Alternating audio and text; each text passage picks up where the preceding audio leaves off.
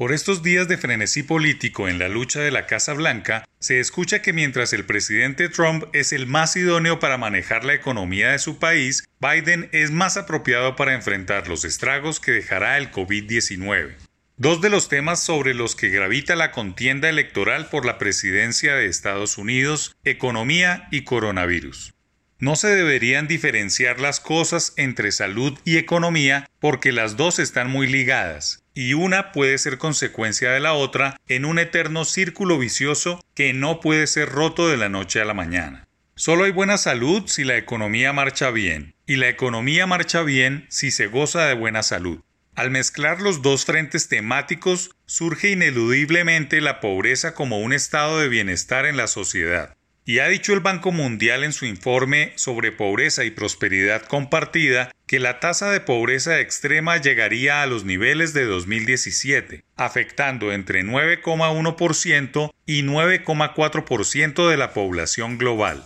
Dice la banca multilateral que al cierre de 2020, entre 88 millones y 115 millones de personas vivirán en pobreza extrema, cifra que alcanzaría 150 millones de personas para 2021. El banco determina que una persona se encuentra en esta condición cuando gana menos de 1,9 dólares al día, para este año que termina, se espera en Colombia que la pobreza aumente de 26,9% a 38%, al tiempo que la pobreza extrema pasará de 7,4% a 11,3%. No sobra recordar que la línea de pobreza extrema, que es lo mismo que la indigencia, está dada por ingresos mensuales menores a 117.605 pesos y la pobreza monetaria está en 257.433 pesos de ingresos mensuales. Cifras muy bajas si se comparan con los países de la OCDE.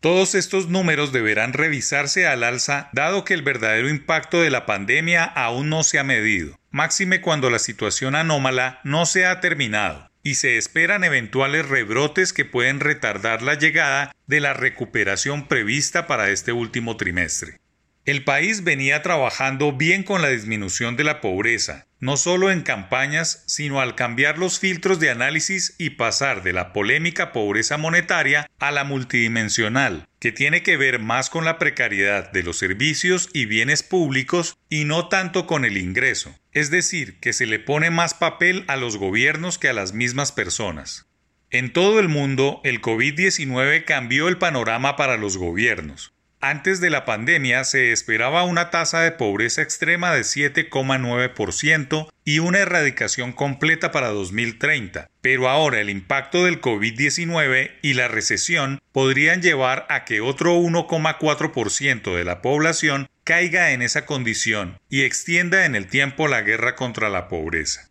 El informe del Banco Mundial señala que la población que ya era pobre ha sido la más afectada, además de sufrir una reducción considerable en sus ingresos, lo que ocasionará que personas que se encontraban en el límite ahora caigan en la pobreza extrema. Una sentencia contra la que deben trabajar los gobiernos, pues hay ideas políticas populistas, especialmente en América Latina, que solo florecen en condiciones de pobreza extrema. Los países deben prepararse para una economía distinta en la que la erradicación de la pobreza solo llegará permitiendo que el capital, la mano de obra, el personal especializado y la innovación se trasladen a nuevos sectores y empresas.